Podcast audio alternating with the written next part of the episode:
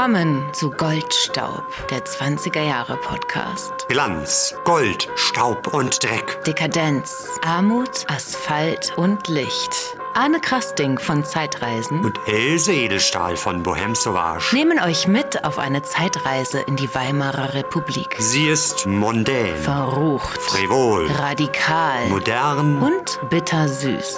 Tanzt mit uns auf dem Vulkan. Das,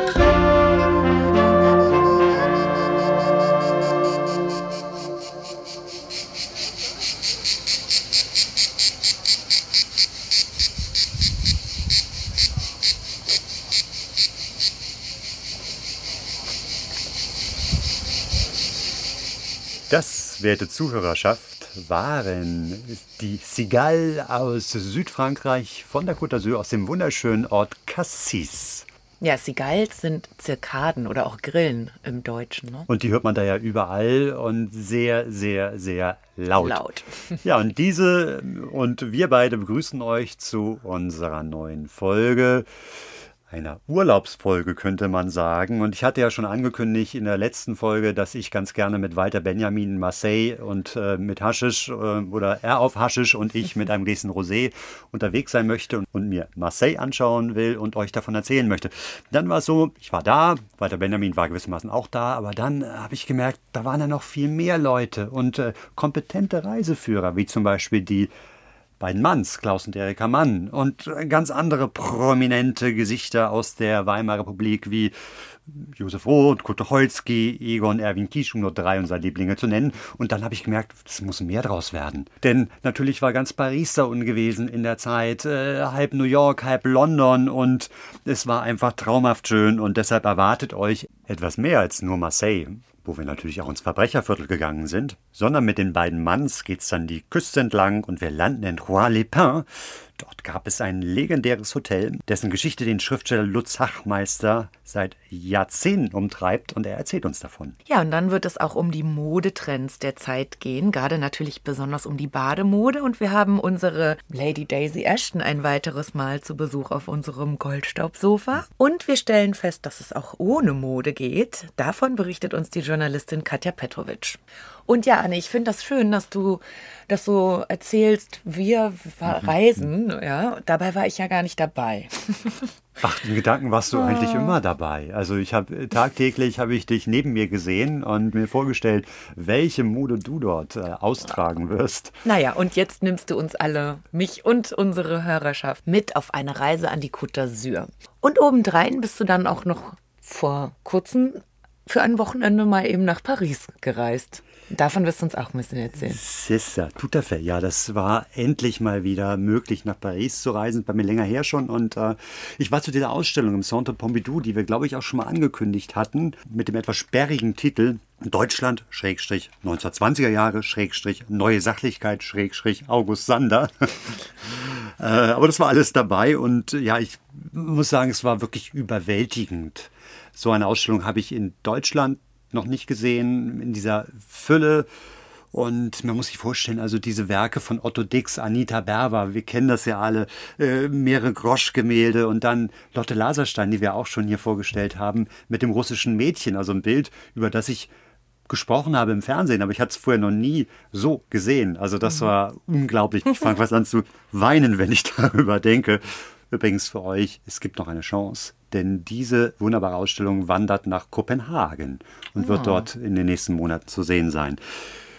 Aber nicht nur das war äh, überwältigend, sondern auch Paris generell. Ich kenne die Stadt sehr gut, ich habe da studiert, aber ich bin eigentlich noch nie da gewesen mit der 20er Jahre Brille. Also habe die Stadt jetzt eigentlich nochmal aus einer ganz anderen Perspektive gesehen und ja, man muss natürlich sagen, Berlin wunderbar. Aber was man da an Cafés und Restaurants hat, die fast original erhalten sind und wo eben die ganzen Lieblinge der Zeit unterwegs waren, das ist unfassbar. Und nur einen Ort rausgegriffen, La Coupole, ein Restaurant, was 1927 eröffnet wurde und was sich seitdem kaum verändert hat. Also du bist wirklich so wie bei einer Zeitreise da in diesem Restaurant unterwegs.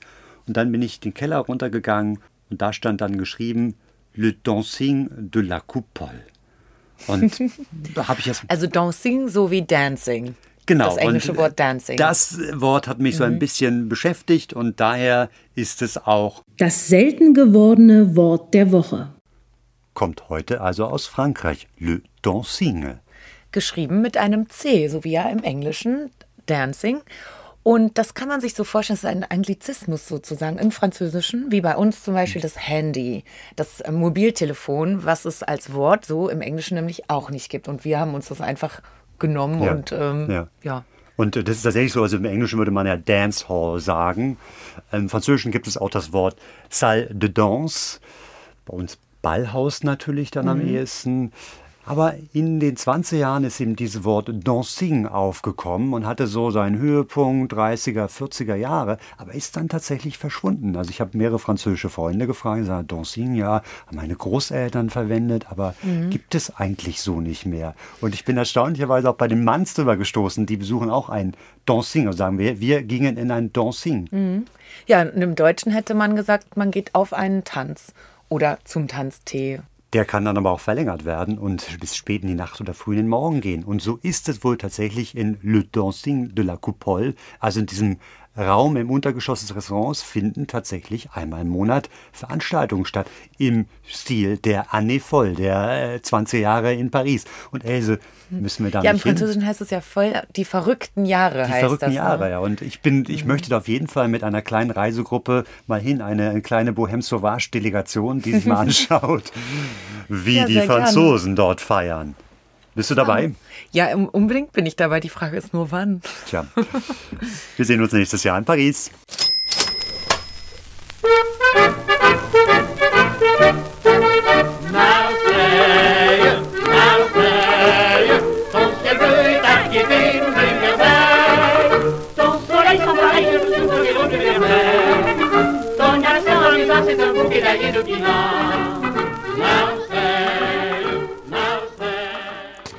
Sind jetzt in Marseille angekommen und unsere Reisebegleiter sind keine geringeren als die, naja, berühmt-berüchtigten Mann-Geschwister, Klaus und Erika Mann. Die sind jetzt gerade so 25, 26 Jahre alt und reisen da die Côte d'Azur entlang. Sie sind nicht im Urlaub, sondern Sie haben gewissermaßen einen Auftrag bekommen von einem Verlag, dem Piper Verlag, gibt es ja heute noch.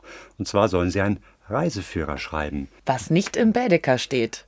Kennen wir schon von einer anderen Folge, der Hamburg-Folge, was nicht im Baedeker steht, also der alternative Reiseführer, der jetzt weniger die klassischen Sehenswürdigkeiten aufzeigen soll, sondern ein bisschen hinter die Kulissen schauen soll. Ja, und da sind sie eben im Auftrag und bezahlt unterwegs. Also was Schöneres könnte ich mir eigentlich auch nicht vorstellen. Und erkunden dort die Umgebung. Ja, und Klaus, der ja auch eher der Literat ist, der schreibt ganz viel, während Erika so ein bisschen das Redaktionelle übernimmt. So ist es, aber sie hat ja eine andere Und- wichtige, sehr wichtige Aufgabe. Sie muss fahren. denn, denn das kann Klaus noch nicht. Der hat noch keinen Führerschein. Den macht er erst äh, einige Zeit später in Amerika. Ja, und die sind tatsächlich in ihrem Ford unterwegs und fahren ähm, wohl sehr rasant. Also Erika fährt äh, sehr rasant. Ja, muss dann auch mal das ein oder andere Knöllchen zahlen. Da waren die Gendarmen ziemlich erbarmungslos. ja, aber sie sehen natürlich auch viel. Und das Buch äh, hat den Titel Das Buch von der Riviera ist übrigens 1931 erschienen. und ist ja wunderbar plaudern, plätschernd geschrieben. Es ist so ein bisschen, man kann sagen, so ein Buch mit, mit einem Best-of-Listen, also mit einer Gebrauchsanleitung, mit äh, Empfehlungen, wo kann man essen gehen, wo kann man übernachten und so ein bisschen auch so Name-Dropping, ne, dass sie mal raushängen lassen. Sie kennen natürlich auch viele Leute, die Und viele Leute kennen sie. die genau die äh, Literary Man Twins, wie sie sich auch genannt haben, also literarischen Mann-Zwillinge. Also sie haben damit so ein Genau. bisschen auch kokettiert. Kokettiert, ja. Waren ja nur Geschwister, aber äh, das war fürs Marketing war das war das ganz Ja. brauchbar. Ihre Reise startet tatsächlich in Marseille. Eine Stadt, die größer ist als erwartet, so schreiben sie. Und, das ist ganz spannend, sie sprechen von der vielleicht abenteuerlichsten Stadt Europas. Ja, da wird man ja sofort neugierig, was die dort in Marseille wohl alles erlebt haben. Ja, aber erstmal müssen wir oder vielmehr die Manns ein Hotel finden und sie haben dort auch eine Empfehlung. Das Hotel Beauvau. Sprich, das habe ich das richtig ja, ja, ausgesprochen? total gut. Bovo. Okay, Beauvau. Das Hotel Beauvau hat eine feinere Tradition und herrschaftlichere Räumlichkeiten. Es ist auch ein bisschen teurer. Die arrivierte Literatur bevorzugt es. Diesen Winter hatte Jean Cocteau sich vorübergehend dort niedergelassen und einige der Zimmer, die Sie für 60 Francs nach ihm mieten können, mit seinen Geräten und seinen Träumen erfüllt. Und gibt es dieses Hotel noch? Es steht tatsächlich direkt am Hafen, deshalb haben sie es auch so empfohlen, am Vieux-Port und mhm. hat eben die Fassade Richtung, Richtung Hafen. Also da hast du dann die Fenster hinaus mit der besten Panoramasicht. Ich war mhm. da, ich habe dort nicht übernachtet. 60 Francs ähm, hätte es auch nicht gekostet heute. Nee, sondern? Ähm, vielleicht 600 Euro. Nein, ganz so teuer war es nicht. Es ist ein bisschen mhm. heruntergekommen, muss man sagen. Also es hat mhm. so was von so einem Shabby etwas alten Grand Hotel. Spannend ist, dass überall im Haus alte Exponate verteilt sind. Also man findet wahrscheinlich die Eröffnungsurkunde, Fotos oder, oder wirklich größere Exponate. Und ich wollte dann tatsächlich auch mal hochfahren ähm, ins oberste Stockwerk. Mit dem Fahrstuhl? Mit dem Fahrstuhl, ja. Und er ging auf, er ging zu, aber danach ging er weder hoch noch auf. Und nach zwei Minuten wurde ich ein bisschen panisch, weil es war auch sehr oh. heiß da drin. Die Luft wurde dünner und dünner und ich habe dann wild dagegen getrommelt.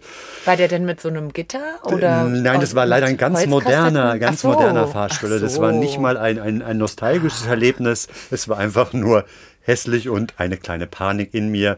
Und dann ging er irgendwie nach drei Minuten wie durch ein Wunder von selbst auf. Aber danach habe ich mich schnell aus dem Staub gemacht. War keine versteckte Kamera im Spiel oder so? Hatte ich kurz auch vermutet, ja, genau, dafür, dass ich unangemeldet mich dort eingeschlichen habe. Und hast du dann gegen die Panik die Marseillaise gesungen?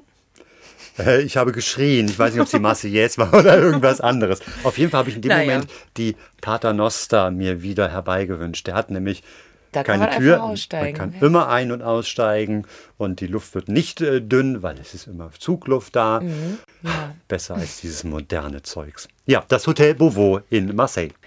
Gut, dann haben die beiden jetzt ein Hotel gefunden, eingecheckt, ausgepackt und als nächstes geht's zum Friseur. Zumindest für Erika. Und die hat auch eine ganz besondere Empfehlung oder vielmehr eine Warnung. Man bummelt so herum, geht zum Friseur und in die Läden. Avis für die Damen, in Südfrankreich, speziell in Marseille, wenn irgend möglich, nicht zum Friseur gehen. Alles sieht soweit recht proper aus. Feine Gerätschaften, nette Menschen. Aber es geht zu, wie wenn Buster Keaton etwas unternimmt. Kaffee kocht, Holz spaltet. Mit sachlicher Miene verdirbt man uns, meine Damen, die Frisuren. Schneidet alles kurz und klein, macht Locken, wo wir keine mögen, tut uns Seife ins Haar, ohne sie wieder zu entfernen, gibt uns fettes Haarwasser, da wir Trockenes lieben. Ich weiß selber nicht wieso, aber es ist kein Staat zu machen mit den Friseuren in Südfrankreich. Also mit dem Friseur ist kein Start zu machen in Marseille. Aber mit dem Essen und dem Trinken, da gibt es natürlich auch heiße Empfehlungen. Was muss man in Marseille essen? Die Bouillabaisse. Fischsuppe, ne?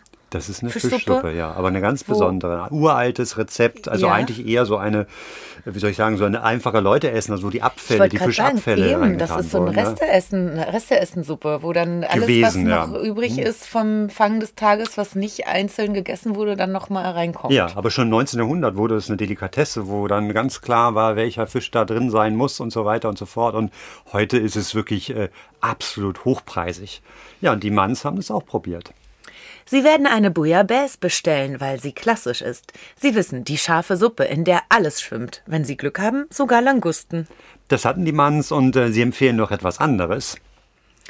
Essen Sie Austern. Sie schmecken wie konzentriertes Meer und kosten hier wenig. Ich persönlich wäre da nicht dabei bei den Austern, beziehungsweise wenn, dann müsste ich dazu tatsächlich etwas trinken. Und zwar auch etwas original südfranzösisches einen Pastis. Und den haben wir jetzt gerade hier vor uns und. Kling! Ein Pastis Bleu der Marke Janon aus dem Jahre 1928. Ja, also nicht unser, aber die mhm. Marke, dieses äh, mhm. kleine Maison wurde damals etabliert, mhm. 1928. Und das hat ja auch einen Grund, dass es in den 20 Jahren entstanden ist. Denn eigentlich ist es ja die Nachfolge äh, von der grünen Fee. Ja, nämlich der Absinth wurde ja, wie man weiß, verboten. Mhm. Mhm. Also hat man was Neues erfunden, was dem Geschmack ähnlich kommt. Ja, wo eben dieser Wermut fehlte, aber eben andere eben das Anisige sehr stark war, ein bisschen Süßholz dabei.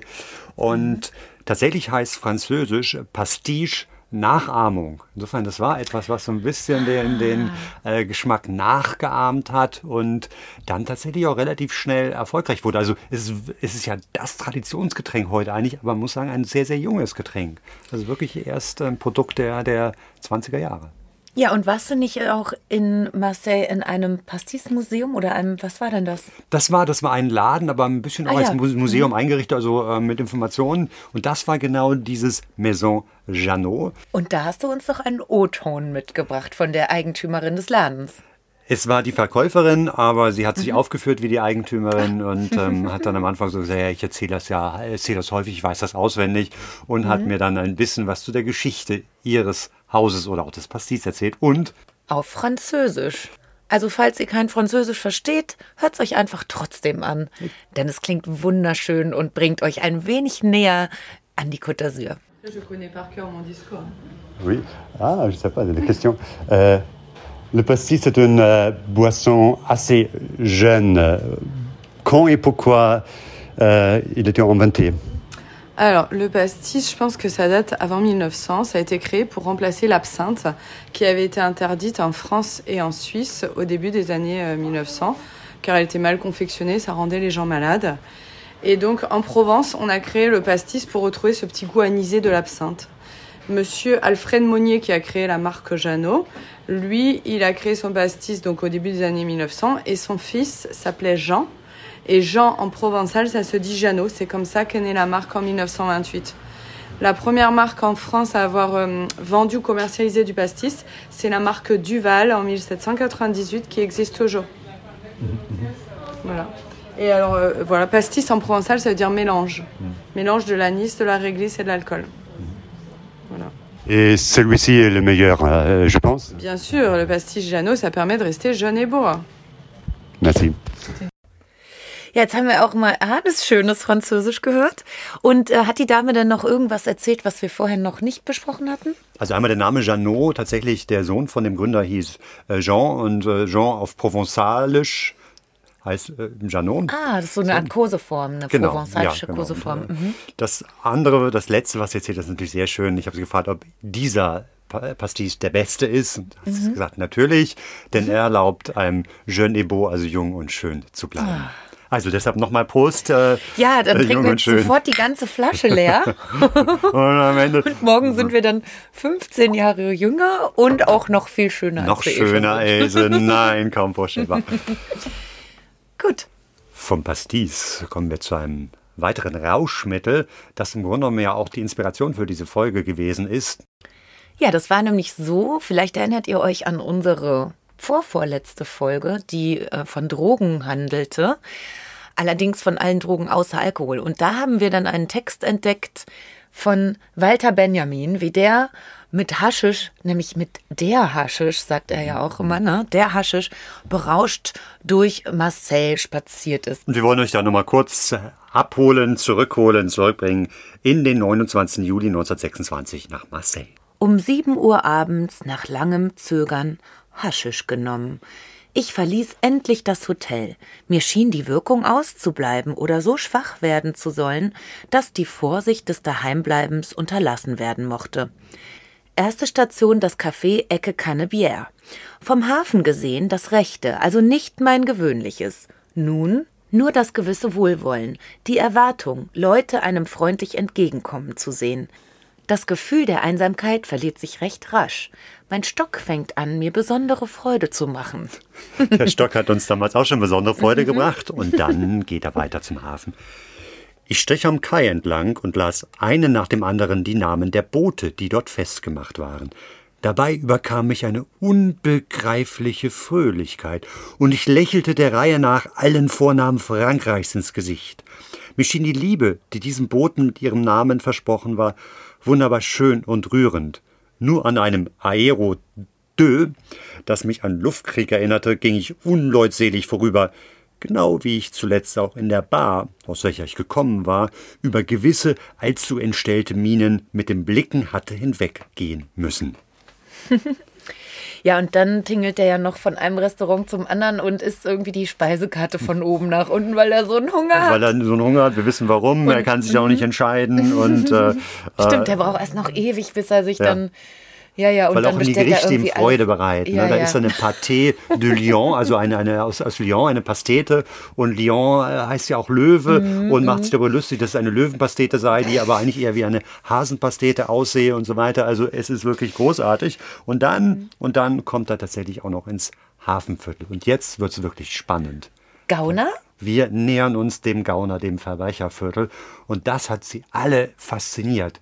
Walter Benjamin, Kurt Tucholsky, Josef Roth. Die haben wir dabei und haben einige kleine Textstücke, die uns hineinwerfen in enge Gassen, dunkle Kaschem, in das Verruchte, das Verbotene, das Babylonische, der Demimond. Also hier passt dieser Begriff wirklich.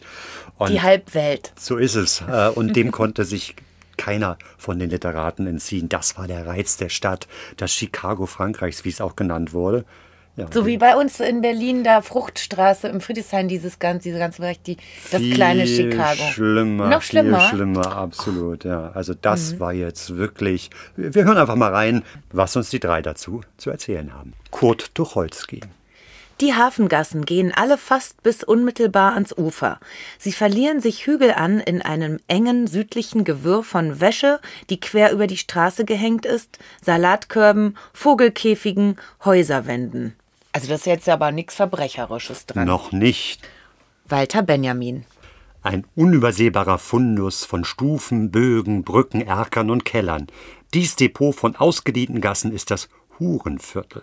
Unsichtbar verlaufen die Striche, die das Terrain scharf und eckig wie afrikanische Kolonien unter die Berechtigten abteilen. Die Huren sind strategisch platziert, auf einen Wink bereit, Unschlüssige zu umzingeln, den Widerspenstigen wie ein Ball von einer Straßenseite zur anderen sich zuzuspielen. Also da hat man kein Entkommen und wird zu einem unfreiwilligen Freiern. Josef Roth. Gerüche. Hier riecht es wie zu Hause vor Ostern, nach Staub und gelüfteten Matratzen, nach Lack für die Türen, nach feuchter Wäsche und Stärke, nach angebrannten Speisen, nach geschlachtetem Schwein, nach gesäubertem Hühnersteig, nach Schmirgelpapier, nach einer gelben Pasta für Messing, nach einem Mittel gegen Ungeziefer, nach Naphthalin, nach Bonawachs, nach Eingemachtem. Das klingt vielleicht jetzt noch gar nicht so düster. Es wird jetzt aber düster, wenn wir den Manns folgen, die sich vielleicht ein bisschen zu späterer Stunde dorthin bewegt haben. Den Schlepper, der sich uns an die Sohlen heftet, schütteln wir ab, weil er ein unangenehmes Gesicht hat und nicht mehr weiß als wir. Der Kai erweitert sich zu einem kleinen Platz, der aussieht, als wäre er früher einmal sehr fein und still gewesen. Dort liegen ein paar größere Dancings. Da haben wir sie wieder. Wir treten ein, um einen Pernod Fils zu trinken. Es ist noch nicht sehr viel Betrieb. Ein paar englische Matrosen in kleidsamen Uniformen mit eiförmig schmalen, hochmütig hübschen Köpfen üben Charleston-Schritte, wozu die Damen herzhaft in die Hände schlagen. Wir gehen wieder. Etwas mehr den Kai hinauf kennen wir ein paar kleine Chinesen und Negerkneipen, die besonders gemütlich sind. Wir biegen in die Seitengässchen ein, wo der eigentliche Betrieb sich abspielt. Der weiche Gegenstand, über den man stolpert, kann ebenso wohl eine tote Ratte wie eine aufgeweichte Kartoffel sein. Die finsteren Sträßchen, die steil aufwärts führen, sind nichts anderes als Gossen, man prüfe lieber nicht nach, was da alles hinuntergeschwemmt wird.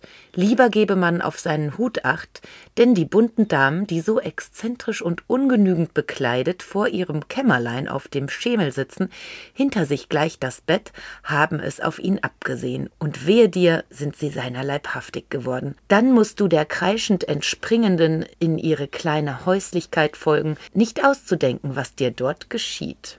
Auch da merkt man so ein bisschen, die sind fasziniert von dieser Demimond und äh, wollen was erleben. Und jetzt gibt es als letzten einer, der, ja, man könnte fast sagen, in beruflicher Mission unterwegs ist. Es ist Kriminalkommissar A.D. Engelbrecht. Ja, der alte Engelbrecht, der, ähm, wir wissen es aus der Folge Razzia, der Hände hoch. Hände hoch Razzia, genau. Razzia hieß die Folge. Der ne? seinen eigentlichen Beruf als an die Nagel gehängt hat und jetzt ein bisschen schriftstellerisch äh, investigativ durch Europa unterwegs ist und tatsächlich diverse Städte sich angeschaut hat und dort geguckt hat, wie ist das kriminelle Milieu dort aufgebaut. Und Marseille hat es ihm ganz besonders angetan. Nirgendwo habe ich solch furchtbaren Schmutz gefunden wie in diesen wirklich schaurigen Marseiller Hafenquartieren. Was den Besucher in diesen Gassen erwartet, das ist wirklich unbeschreiblich. Nach Norden zu steigt das Hafengelände an und häufig ergießt sich von oben durch die tiefer gelegenen Gassen kaskadenartig ein Schmutzbach, der Abfälle und Unrat aus den höher gelegenen Stadtteilen hinabführt. Überall bilden die Straßenecken den Sammelplatz für Abfälle jeder Art. Alles, was im Hause nicht mehr verwendbar ist, alte Matratzen, Lumpen, faulige Küchenabfälle, Glasscherben und so weiter, wird hier zusammengebracht und verbreitet. Eine entsetzliche Atmosphäre. Das gemeinste und niedrigste Gelichter hat hier seinen Unterschlupf gefunden. Wie Ratten haust es in seinen unsauberen und schmutzigen Löchern, wie diese das Licht des Tages scheunt. Neben homosexuellen Burschen, Dirnen und ihrem gefährlichen Anhang gehen hier Straßenräuber auf Raub aus. Boah, ja, okay, jetzt. Er, er macht es auch immer ein bisschen, ähm, übertreibt immer so ein bisschen. Und das ist so der Reiz des Schauderns. Bei den Manns klingt das alles noch so ein bisschen heiter und lustig, ne? Und Hm. bei ihm klingt es jetzt wirklich sehr abschreckend. Also, naja, gut. Und wir können es ja leider nicht mehr, oder Gott sei Dank, Hm. nicht mehr erleben. Wie war es denn da jetzt, als du da warst, Anne, in Marseille? Man muss sagen, es war wirklich ernüchternd, denn dieses ganze alte Hafenviertel existiert nicht mehr. Ja. Das ist nämlich 1943 von den Nationalsozialisten, die ja dann auch den südlichen Teil von Frankreich äh, besetzt hatten, zerstört worden. Also die haben dort, weil es eben ein Viertel voll mit Kriminellen auch äh, Verstecken war für, für Juden, haben sie in die Luft geblasen, muss man wirklich so sagen. Und heute sind dort noch zwei, drei alte Gebäude übrig geblieben. Ansonsten ist es im Grunde genommen ein, ein Nachkriegsviertel. Und Ja. das ist natürlich schade, weil diese ganzen Gassen und diese ganzen Geschichten ähm, kann man nicht mehr wirklich so nachgehen. Ach, und dann gibt es noch was ganz anderes, was damals auch verschwunden ist. Es war wirklich so eine Art Wahrzeichen der Stadt und hat die Schriftsteller, Fotografen, Filmemacher wahnsinnig beeindruckt. Es war eine Schwebefähre, die an den Ausläufern des Hafens stand und die beiden Seiten des Hafenbeckens verbunden hat. Richtig hoch, damit eben äh, die Schiffe darunter durchfahren konnten. Aber es war gleichzeitig auch eben eine, eine Schwebefähre für Fußgänger, die an einer Art Gondel, die abgehängt war an den Brückenträgern und dann knapp über dem Wasser eben einmal über den Entlang Hafen. schwebt. Ja, ja, Ja. und äh, da gibt es einen ganz beeindruckenden Film von Laszlo Moholy-Nagy, der ja immerhin fünf Jahre an der Bauhaus-Universität gelehrt hat, der in einem collageartigen Film eben das ganze Hafenviertel, aber vor allem dann eben auch diese Schwebefähre filmt und sogar hochgeht. Also oben gab es so eine Art Aussichtspunkt. Das ist ein ganz verrücktes Ding. Ja, das hat, sieht wirklich irre aus. Leider dann eben auch 1944 gesprengt. Und nicht wieder aufgebaut worden. Aber wir haben den Film für euch in unseren Shownotes. Shownotes. Bevor wir Marseille verlassen, hier noch einmal zwei Zitate von den Manns. Einer Dame mit zu auffallenden Ohrringen freilich sind unlängst zugleich mit dem Geschmeide die Ohren abgeschnitten worden. Das ist authentisch. Ja, und daran äh, sieht man, wie es dazu ging und eine Warnung dagegen, Schmuck zu tragen in Marseille. Ja, oder man sollte dann vielleicht lieber in andere Viertel gehen. Es gab natürlich auch eine Oper, es gab ein Varieté, das Alcazar, wo auch Tucholsky sehr begeistert von berichtet. Also Hände weg vom Verbrecherviertel. Naja, also, aber es macht ja auch den Reiz aus dieser Stadt Ja. und der wird in einem weiteren Zitat von dem Manns nochmal im Grunde genommen gut auf, auf den Punkt gebracht. Marseille frappiert durch die Heftigkeit seiner Farben, seiner Gerüche, seines Temperaments. Marseille glitzert, prahlt, stinkt, kreischt, gestikuliert. Jetzt reisen wir weiter mit Klaus und Erika die Küste entlang, denn wir wollen nach Jean-le-Pin. Aber auf dem Weg dahin machen wir einen kleinen Stopp in Sanary-sur-Mer. Und davon sagen die beiden Manns, dass es eigentlich, naja, so eine typische Côte d'Azur-Küstenstadt ist, so wie die alle anderen auch. Aber mit einem kleinen Unterschied, denn hier trifft sich die Pariser Bohème und nicht nur die Pariser Bohème. In Wahrheit aber hat es seine eigene Bewandtnis mit Sanary. Denn seit einigen Jahren ist es die erklärte große Sommerfrische des Café du Dôme. Der sommerliche Treffpunkt der pariserisch, berlinisch, schwabingerischen Malerwelt, der angelsächsischen Bohème.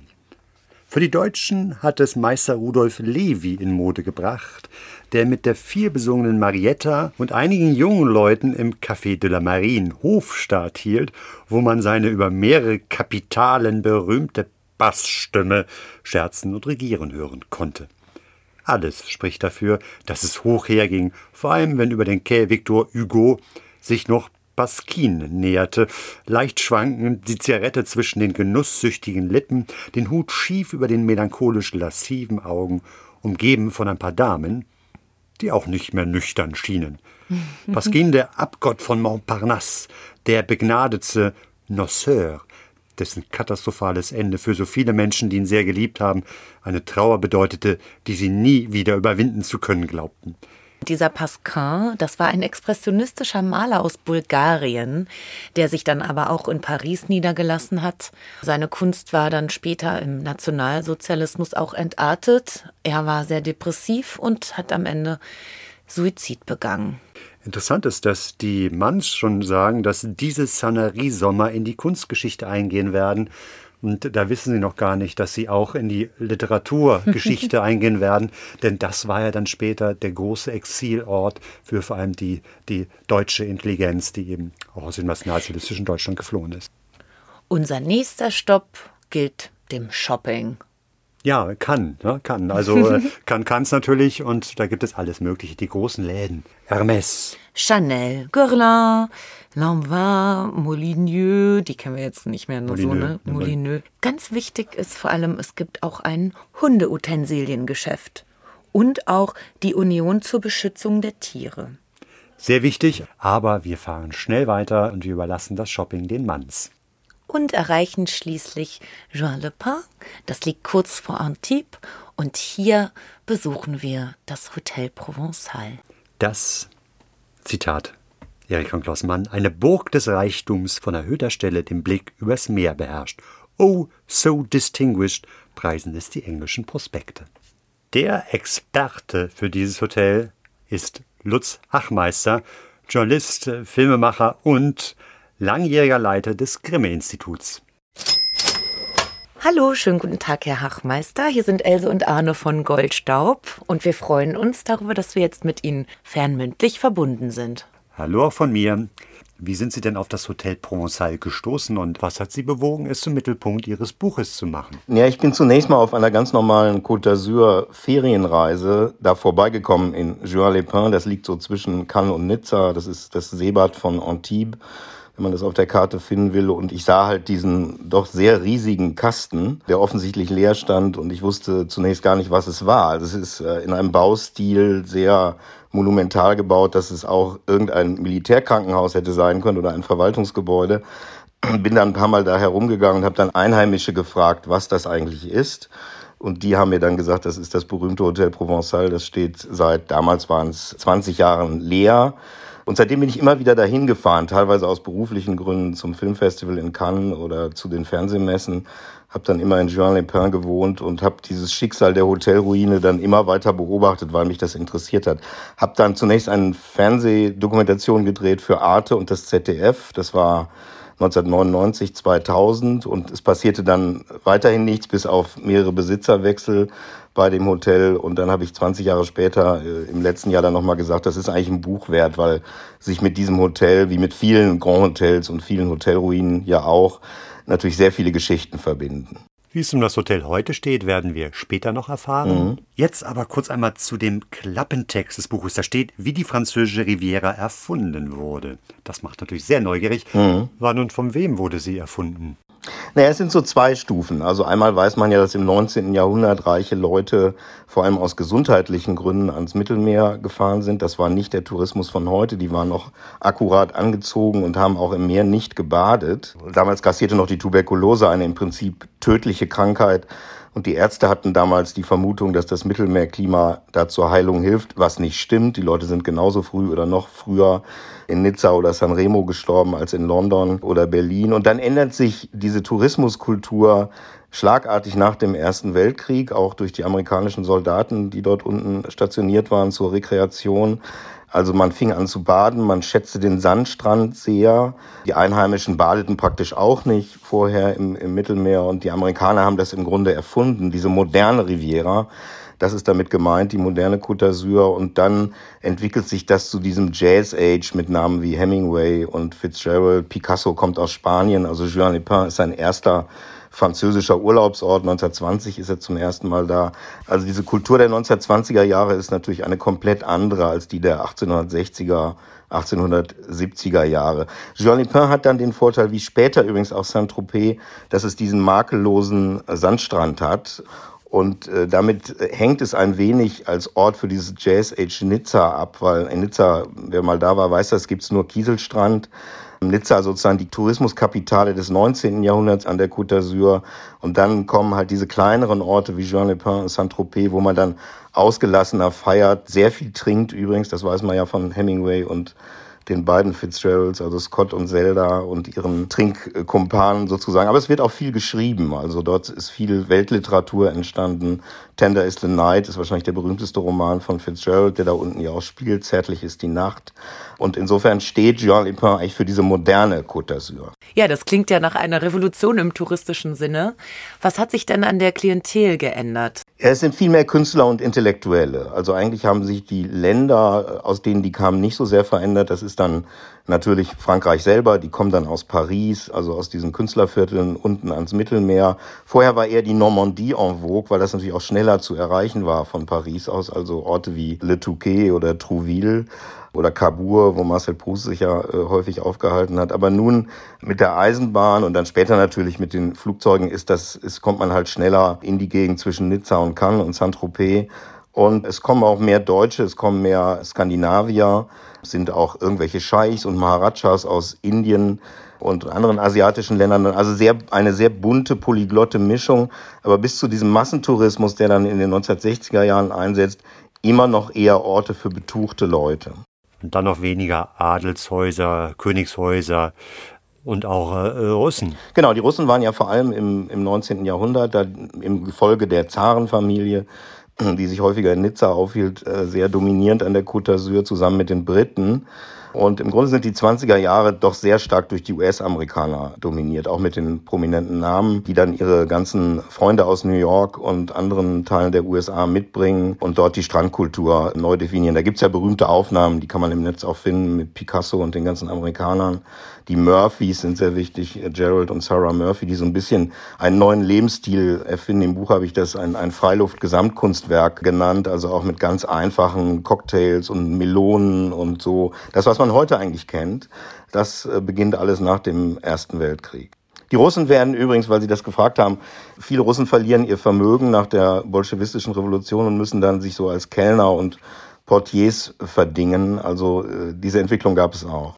Kommen wir zu einem anderen Amerikaner, der in Ihrem Buch eine na, sagen wir, prominente Rolle spielt. Hm. Frank J. Gould. Ja, Frank J. Gould ist der jüngste Sohn eines damals superreichen US-Unternehmers. Jay Gould, der Vater, der hat halt sein Geld mit Eisenbahnen, Telegrafien, Wall Street-Manipulationen gemacht. Der Vater galt als der meistgehasste Mann Amerikas, weil er viele Konkurrenten ausgebotet hat und in den Bankrott getrieben hat.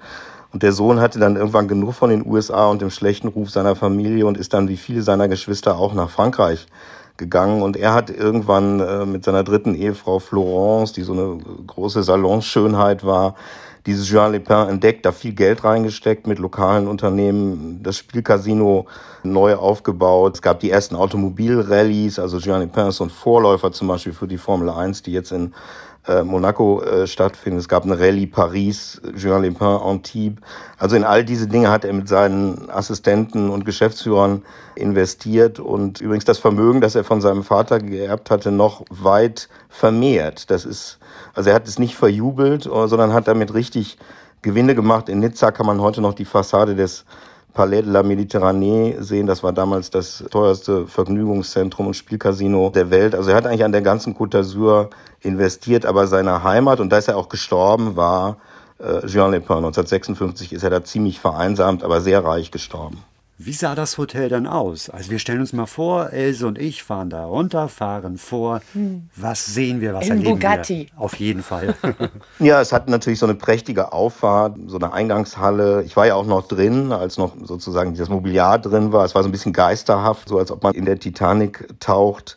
Alte Aktienlagen im Keller, Silberbesteck, Gemälde und so weiter. Es gab nur einen einzigen Wächter mit so einem Dobermann der das bewachte im Auftrag des damaligen Besitzers Alexandre Reza, also ein reicher Pariser Juwelier. Und es ist ein, ein relativ gemischter Architekturstil. Das Hotel ist sehr schnell innerhalb von einem Jahr mit 220 Zimmern aufgebaut worden. Es ist so ein bisschen, hat provenzalische Elemente, ein bisschen Art Deco. Äh, aber man merkt, es ist so, wie man sagen würde, sehr eklektisch gebaut und ziemlich riesig. Also wenn man da herumgeht, dann merkt man doch, dass es beeindruckende Dimensionen hat und es fehlt halt diese Ornamentik, die die alten Grand Hotels in äh, Nizza auszeichnet. Also im, im Provençal sollte man sich nicht so lange aufhalten eigentlich, komischerweise, und dann sehr schnell an den Strand gehen und diese Strandkultur äh, genießen. Es hatte natürlich ein Sternerestaurant, äh, eine Rotunde, wo man draußen tanzen konnte. Ähm, also insofern alle Annehmlichkeiten, die so ein Luxushotel mit sich bringt. Aber der Baustil ist doch schon sehr funktional und eher schlicht. Schauen wir uns nochmal den Urlaubsalltag an. Da hat man ein langes Frühstück, dann geht man ein bisschen sonnen und baden und abends vielleicht ins Casino oder ins Kino. Hat sich denn da was geändert? Eigentlich nicht. Also diese, diese künstlerische Partykultur, die gibt es eigentlich kaum noch. Vielleicht noch ein bisschen in Saint-Tropez, dann aber auch mit einer anderen äh, Klientel. Man muss ja wissen, in Jean-Lepin ist quasi das Wasserskifahren weltweit popularisiert worden. Es ist dann nicht erfunden worden, sondern an einem See in den USA. Aber die ersten Weltmeisterschaften im Wasserskifahren waren in Jean-Lepin, initiiert übrigens von Florence Gold, also der Frau von Frank J. Gold. Tennis, alles, was Sie sich vorstellen können, so an Freizeitsportarten, wurde dort angeboten. Sehr teure Automobile fuhren da rum, damals Bugattis und Delahaye's. Es gab Concours d'Elegance von Automobilen, die da vorgeführt werden. Wenn man davon noch welche findet, kosten die heute Millionen auf Auktionen in den USA. Also sie können eigentlich nichts auslassen. Alles, was ihnen so einfällt an Partykultur für reiche Leute, äh, fand da statt. Inklusive der Exzesse, für die ja vor allem Francis Scott und Zelda Fitzgerald zuständig waren. Genau, es gibt ja diese Episoden über Zelda, die sich einfach so einen Abhang runterfallen lässt oder dann schlafen sie ein auf den Bahngleisen, das Ehepaar. Da ist auch ein bisschen dazu erfunden worden, würde ich sagen. Aber es waren halt letztlich Alkoholiker. Zelda hatte Ende der 1920er ja schon die ersten Schizophrenie-Anfälle, wurde von teuren Schweizer Psychiatern behandelt. Äh, Scott Fitzgerald hat sich immer beschwert, dass er so viele Kurzgeschichten schreiben muss, um diese Psychiater bezahlen zu können. Und die Schicksale waren dann ja auch dementsprechend. Also Scott Fitzgerald ist mit Anfang 40 an einem Herzinfarkt gestorben in Los Angeles und Zelda Fitzgerald in einem Irrenhaus verbrannt in den USA. Also das zeigt übrigens, dass diese ganze Lustigkeit und dieses Ausgelassensein, dieser Glamour natürlich äh, auch seine Schattenseiten hat, aber wie sollte es anders sein? Wir haben ja schon über einige prominente Gäste des Hotel Provençal gesprochen. Gibt es denn noch einen anderen Gast oder eine andere Geschichte, die Ihnen am Herzen liegt, zu erzählen? Ja, aus deutscher Sicht ist natürlich sehr interessant, dass Lillian Harvey und Willy Fritsch da waren. Ich glaube 1931, 32. Ich habe noch so ein altes Hotelbuch retten können aus dieser Zeit.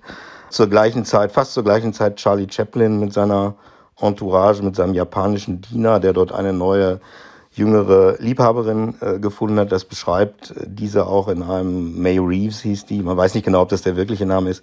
Äh, in einer Art Autobiografie, wie sie dann zum Strand gehen und, und sich näher kommen und Charlie Chaplin sie dann aber nach ein paar Monaten auch schnöde wieder verlässt. Aber Lillian Harvey und, und Willy Fritsch ist eine ganz interessante Geschichte, weil Lillian Harvey dann eine Villa kauft, also sie lernt diesen Ort Jean-Lepin auch schätzen. Dann kommt diese ganze sehr äh, diffizile äh, Karriere gegen die Nationalsozialisten. Und sie landet dann nach 1945 wieder da und macht in Jean-Lepin eine Schneckenzucht auf betreibt eine kleine Boutique, wird auch Alkoholikerin und stirbt da Ende der 1960er Jahre, ist auch in Antibes begraben. Insofern ist es so fast paradigmatisch auch für ein deutsches Schicksal. Sie war ja eigentlich Engländerin, aber natürlich als deutsche Schauspielerin wahrgenommen. Äh, man kann an, an, anhand des Hotels und anhand von Jean Lepin auch sehr gut diese politischen Abfolgen in den 30er und 40er Jahren beschreiben. Also das Vichy-Regime, dann die deutsche Besetzung nochmal. Es werden von der SS Juden gejagt in und um äh, Nizza, die dann nach Auschwitz deportiert werden. Und 1945 kommen dann wieder die Amerikaner, befreien das Ganze und die ganze Partykultur geht im Grunde in den 1950er Jahren mit vielen Schriftstellern, André Gide, äh, Georges Simenon und so weiter, dann von neuem los. Ein prominenter Schriftsteller wird erwähnt in ihrem Buch, der die Reise an die Côte d'Azur angetreten hat, aber gar nicht so ein großer Fan war. Natürlich war Kurt Tucholsky, ja. alias Peter Panther, auch dort. Aber sonst hat man das Gefühl, dass die Deutschen so ein, ein bisschen einen Bogen gemacht haben um die Côte d'Azur. Also so viele Namen, prominente Namen findet man nicht. Natürlich nach 1933 mit der Immigration. Aber ja, täuscht der Eindruck oder war das wirklich so?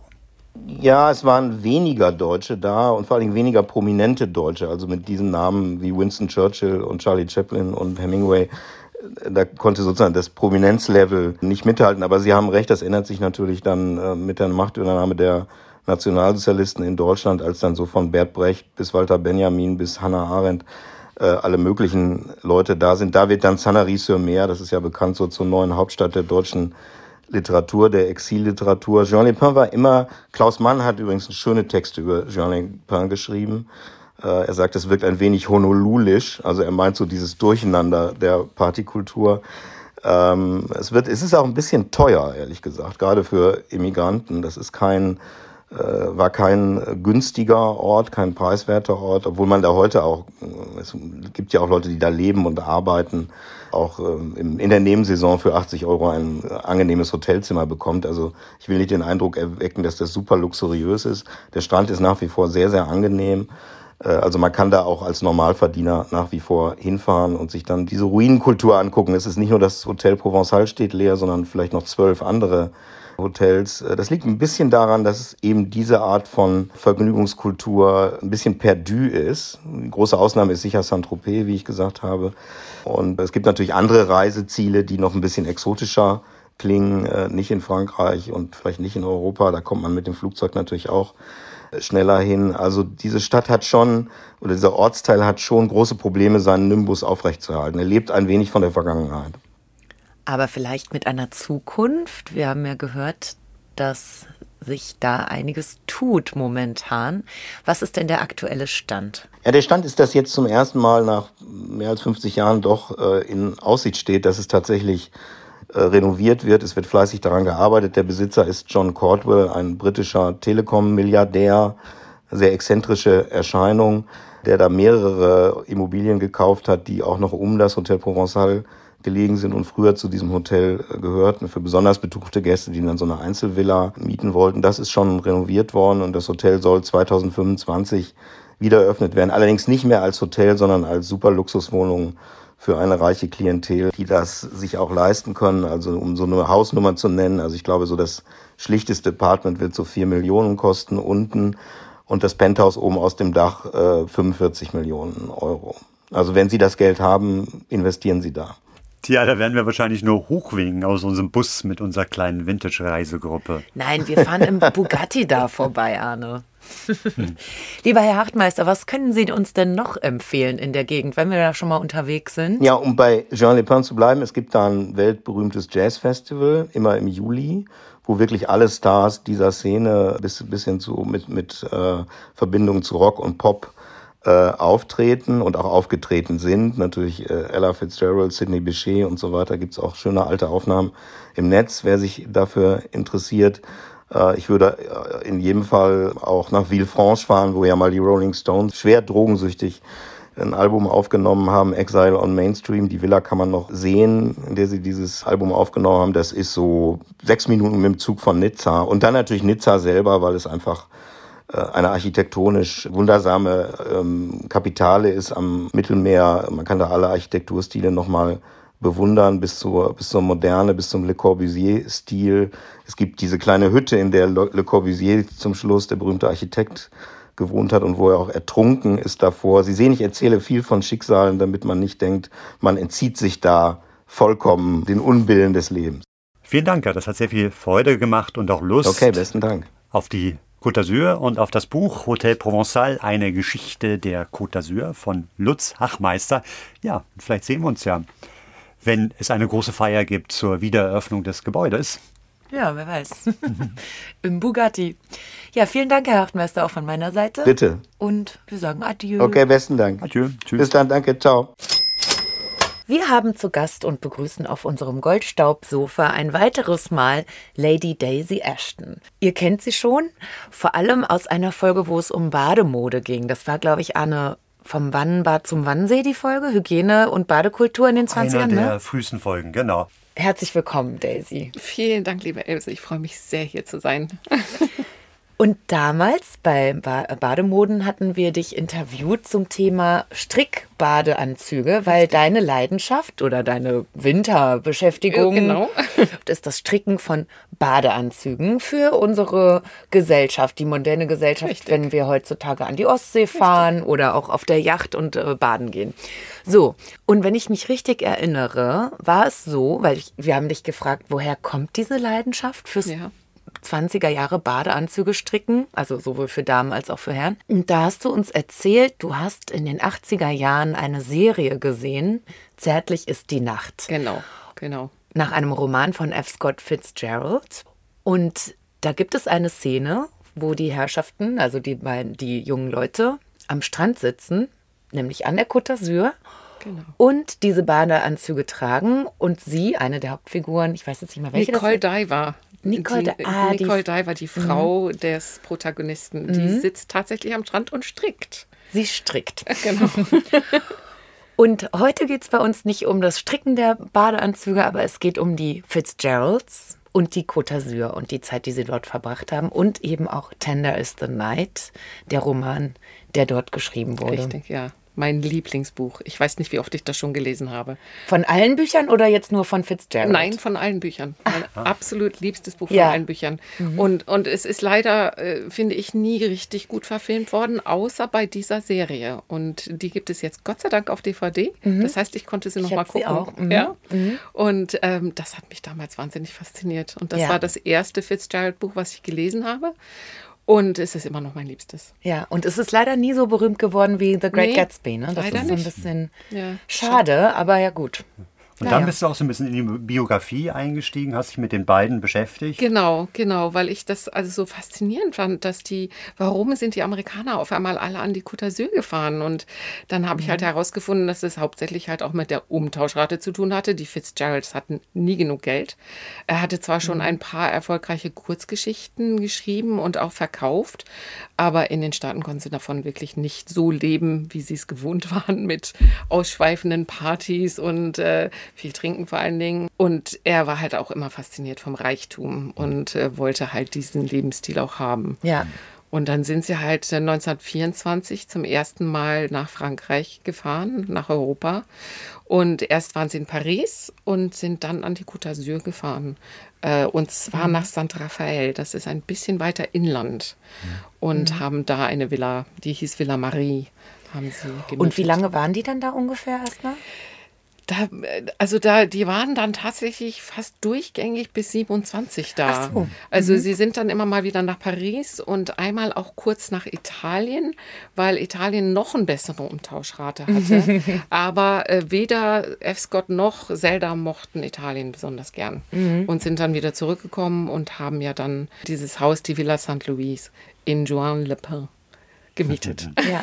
ja, und Berlin hat ihnen wohl auch nicht so gefallen, obwohl es da ja wahrscheinlich noch viel billiger war. Wahrscheinlich. Ich weiß die gar nicht, Riviera hat jemals- es ihnen angetan. Ja, ich weiß gar nicht, ob die Ob die jemals, jemals hier waren, ne? Ja. Müsste man mal rausfinden. Ja. Wenn dann wahrscheinlich nur auf der Durchreise oder zur Stippvisite und dann haben sie gedacht, ne, Nee. ist uns nicht schick genug, das Berlin.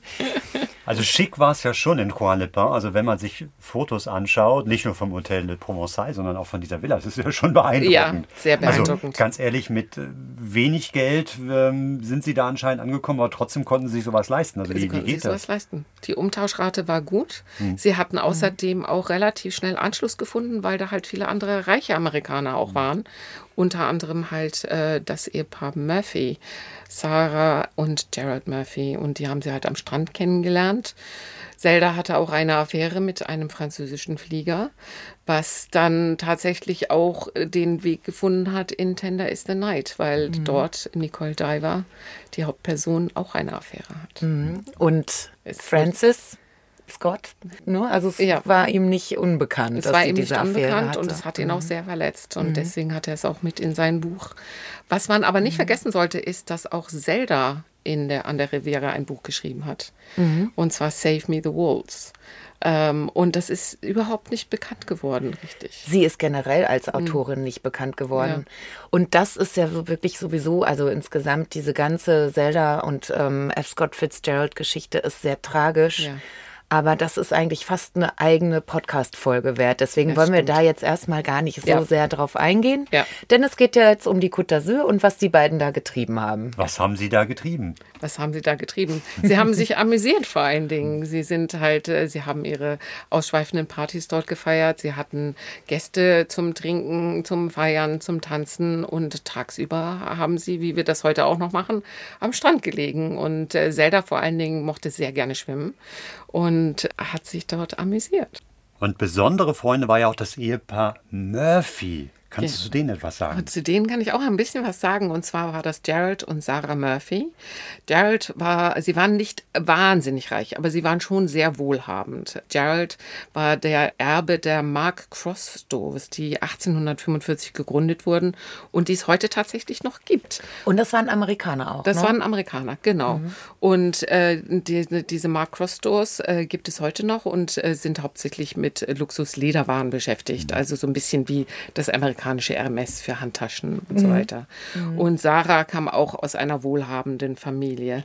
Und sie sind, ich glaube, war das 1921 äh, das erste Mal in Paris gewesen und haben dort eine Weile gelebt und haben da schon sehr viele Künstler kennengelernt. Denn eigentlich wollte Gerald Künstler sein. Und die haben dort in Montparnasse dann viele von den Künstlern kennengelernt, die da zu der Zeit schon berühmt waren. Picasso, Cocteau, auch Fernand Léger und Cole Porter und Hemingway waren auch oft bei ihnen zu Gast. Und die sind dann alle auch mal mit an die Côte d'Azur gekommen. Und die sind auch ähnliche Generationen wie Genau. die Fitzgeralds, nehme ich Genau. an. Ne? So Kinder Ja. der Jahrhundertwende. Richtig, Also richtig. geboren so um 1900 herum.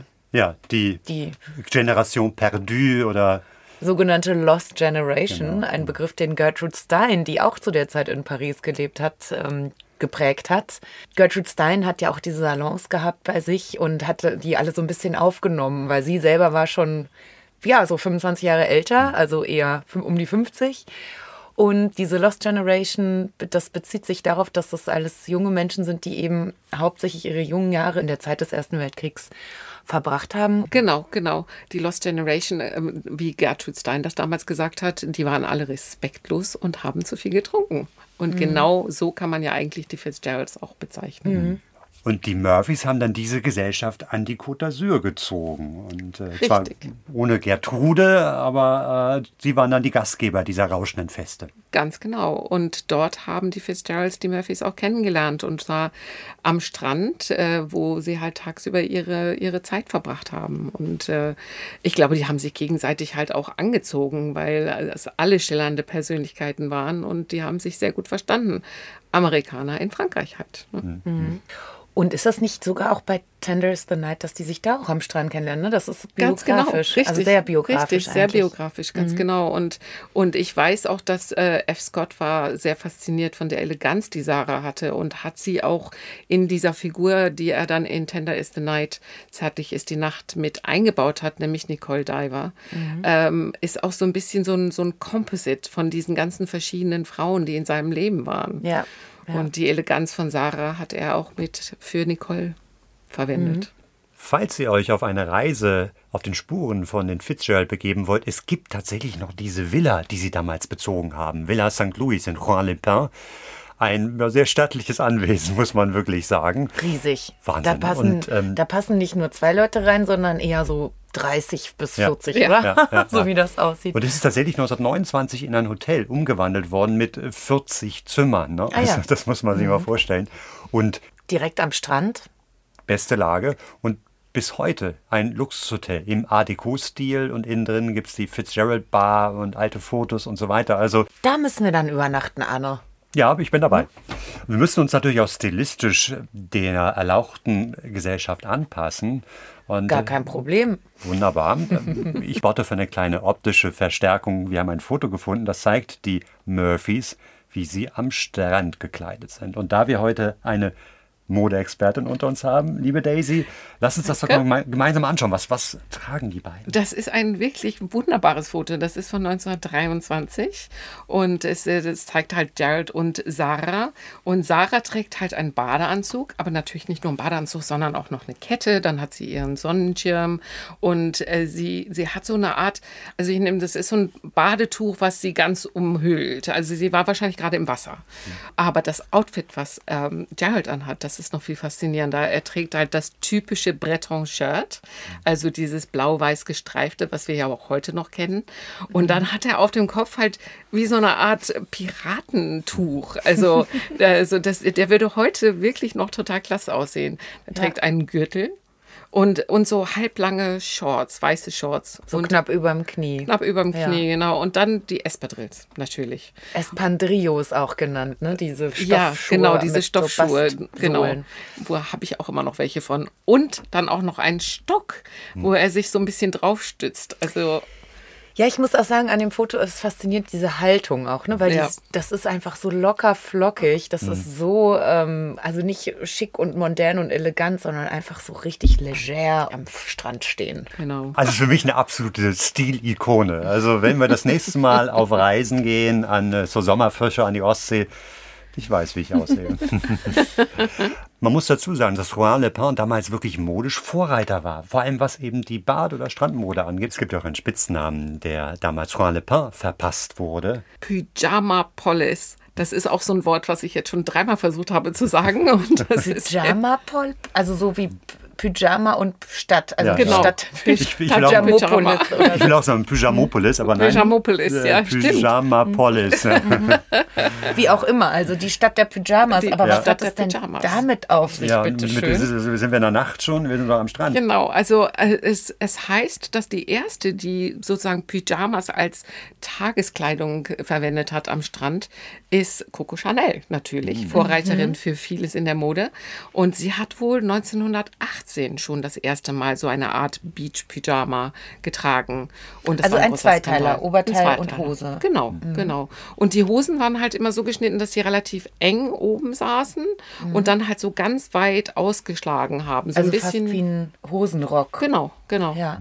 Also, auch bei den Herren oder nur bei den Damen? also ich kenne das nur von Damen. Mhm. Also ich habe bei den Herren sowas noch nicht gesehen, sondern von den Damen. Und du hattest dann halt oben sozusagen das wie den Badeanzug dann an. Also die Hosen hat man einfach nur drüber gezogen. Mhm. Und, ähm, und Coco Chanel wurde damals halt äh, vom Casino abgewiesen, weil man ihr gesagt hat, sie wäre nicht gescheit angezogen. ähm, aber die Beach Pyjamas haben sich durchgesetzt, Ja. ähm, weil das natürlich perfekte Kleidung für den Strand ist. Man ist immer gekleidet.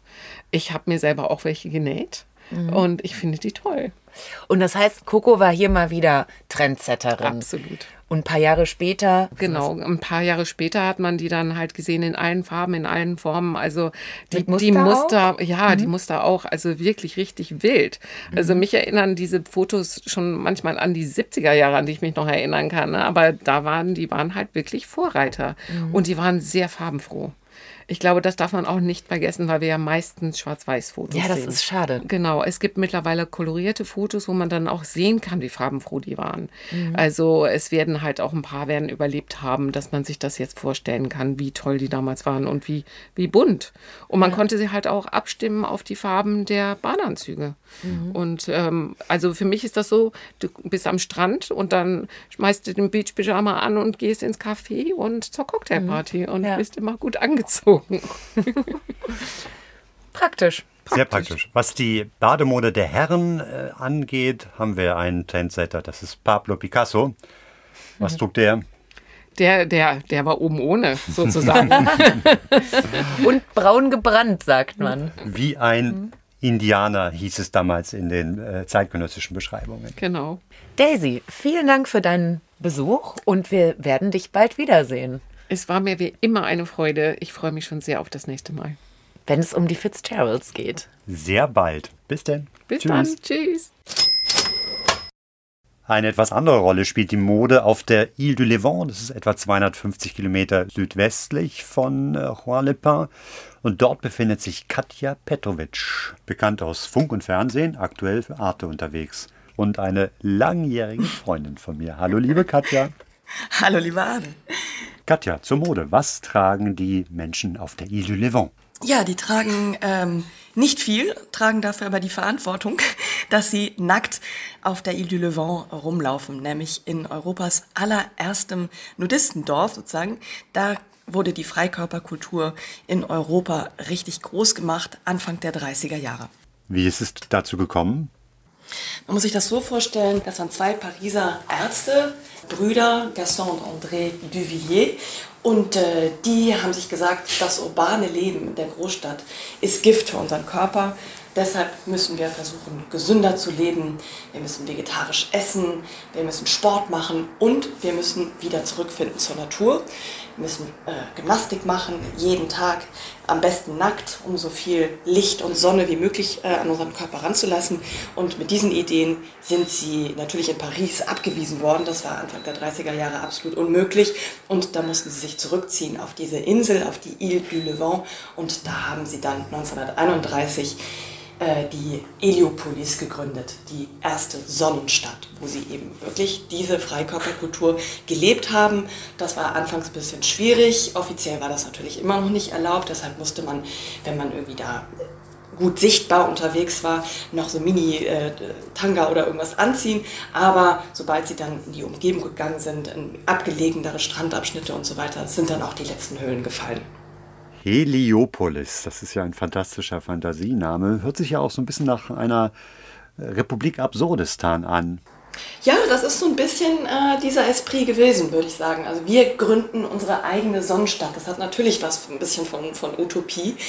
Und ähm, dieses abgelegene hatte so ein bisschen auch was Geheimnisvolles, obwohl es natürlich auch gut situierte Pariser Bürger waren, die dann sich das überhaupt leisten konnten, da hinzufahren. Und das war aber auch so ein bisschen äh, der Wille von diesen beiden Ärzten zu sagen, okay, ihr seid andere Standards gewohnt, hier geht es jetzt back to the roots. Also die wurden da in ganz rustikalen Hütten untergebracht und dieses Konzept eben zurück zur Natur, in Harmonie sein mit sich selbst, mit den anderen, aber auch eben mit der Natur, das kam sehr gut an. Und zwar so gut an, dass 1936, fünf Jahre später, schon 100 Leute in dieser Sonnenstadt gewohnt haben. Es gab ein eigenes Postamt, es gab einen eigenen Bürgermeister und so ist das bis heute auch. Also es ist wirklich so eine abgeschlossene Gemeinschaft, die immer noch sehr stolz ist, auch äh, in dieser Sonnenstadt zu leben.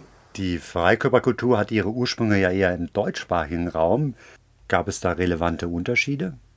Ähm, also die Freikörperkultur kommt aus Deutschland, ganz genau. Äh, 1850 mit der Industrialisierung kam die Lebensreformbewegung auf.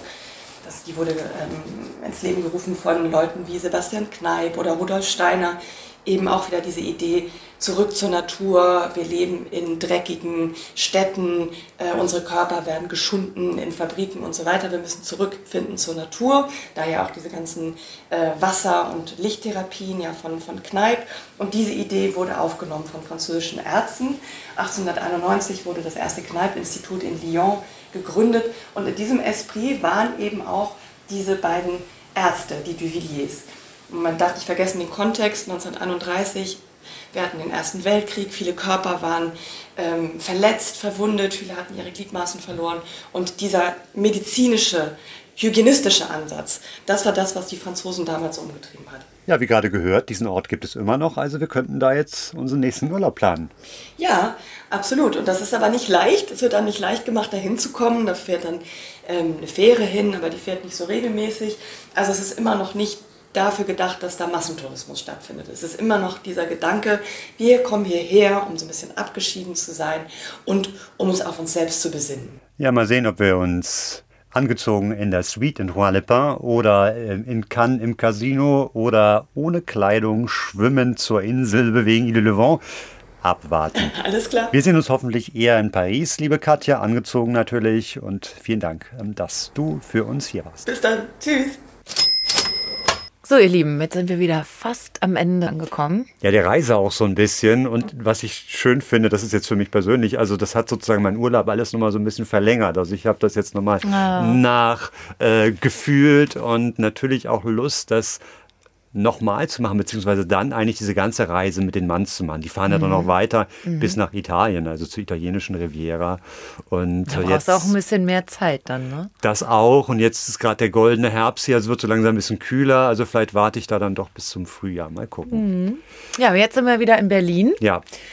Und ja, Anne und ich waren beim Screening von der neuen Staffel von Babylon Berlin, nämlich die vierte Staffel. Und wir hatten das große Vergnügen, mit den Schauspielern und den gesamten Machern in einem Kino an zwei Tagen die gesamte Staffel durch zu binge-watchen. Ja, so ein bisschen wie so ein Familientreffen. Also die Stimmung war außergewöhnlich, muss man wirklich Mhm. sagen. Also wie nicht wie ein normaler Kinobesuch, sondern es wurde zwischendurch gejohlt, gejubelt, äh, Geklatscht. gepfiffen, alles Mögliche. Und Ja. es war ja für fast alle, die im Saal waren, das erste Mal. Also bis auf natürlich die Hauptmacher und die Mhm. den Schnitt gemacht haben. Ja, und Ja, und ich war auch drin, ne? Ich hatte eine mini, mini, mini Rolle. über die wir sehr bald erzählen werden, Mhm. denn das wird eine Folge werden, wo wir Babylon Berlin 4 vorstellen und natürlich auch die Inhalte, die dort verhandelt werden. Also es Mhm. gibt viele historische Themen, äh, die da den, den sozusagen den Hintergrund der Serie bilden. Und einige Handlungsstränge. Ja, die sich ineinander verweben. Also es ist wieder sehr geschickt gemacht und wir wollen so ein bisschen in dieser Folge hinter die Kulissen schauen. Wir sagen noch nicht, Mhm. wen wir dann äh, auf dem Sofa haben, aber es werden auf jeden Fall Lasst euch überraschen. illustre Gestalten sein. Ja, und dann werden wir euch auch etwas anderes vorstellen, beziehungsweise das ist etwas, was ich jetzt in den nächsten Wochen plane. Es gibt eine andere Serie, auch von X-Filme. Ähm, das ist Haus der Träume. Da geht es um das Kaufhaus Jonas, Jonas und Co. Mhm, Und das ist das Gebäude, wo heute das bekannte Soho-Haus in Berlin drin ist. Ne? Mhm, Ein Haus mit wahnsinnig viel Geschichte. Ja. Und, Und das war ja das erste Kreditkaufhaus damals, ne? also wo man ja. auch als etwas äh, nicht so gut betuchter Klient äh, oder Kunde einkaufen auf, konnte. Auf Pump dann. Auf Pump, Ja, genau. Mhm. Und dazu werde ich dann auch eine Tour machen. Also es wird von mir extra Touren zu dieser Serie geben, extra Touren zu Babylon äh, Staffel 4. Also der goldene Herbst äh, steht uns äh, auch veranstaltungsmäßig bevor. Ja, es ist ein Bei- sehr arbeitsreicher ähm, Herbst. Bei dir ja auch, ne? Ja, ja, Veranstaltungen noch und nöcher. Nächste Woche, also 24. September, die erste Bohème Sauvage für die Saison, schon ausverkauft im Ballhaus Berlin. Eine Woche später, 1. Oktober, Hamburg. Es gibt noch Karten, falls ihr schnell genug seid. Und dann 7.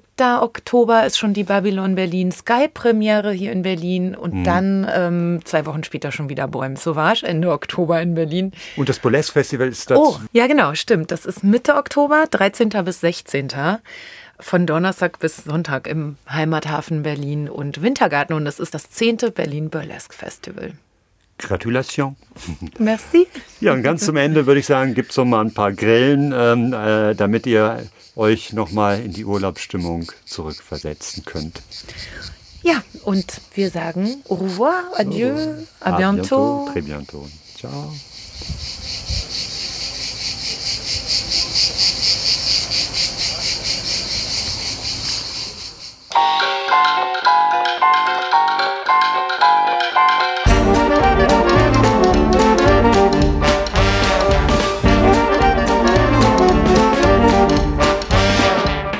Das war Goldstaub, der 20er Jahre Podcast von und mit Else Edelstahl und Arne Krasting.